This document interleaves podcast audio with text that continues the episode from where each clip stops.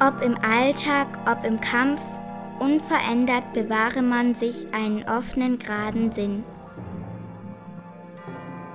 Sei weder übermäßig angespannt noch irgend nachlässig.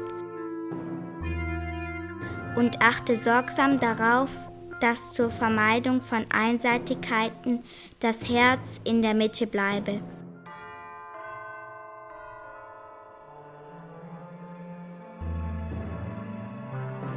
Dass es ruhig schlage und sein Schlag für keinen Augenblick aussetze.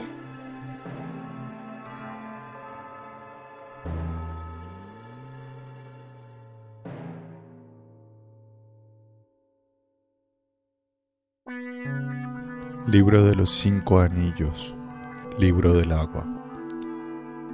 Colaboración especial de Lilian para Ermitaños Radio.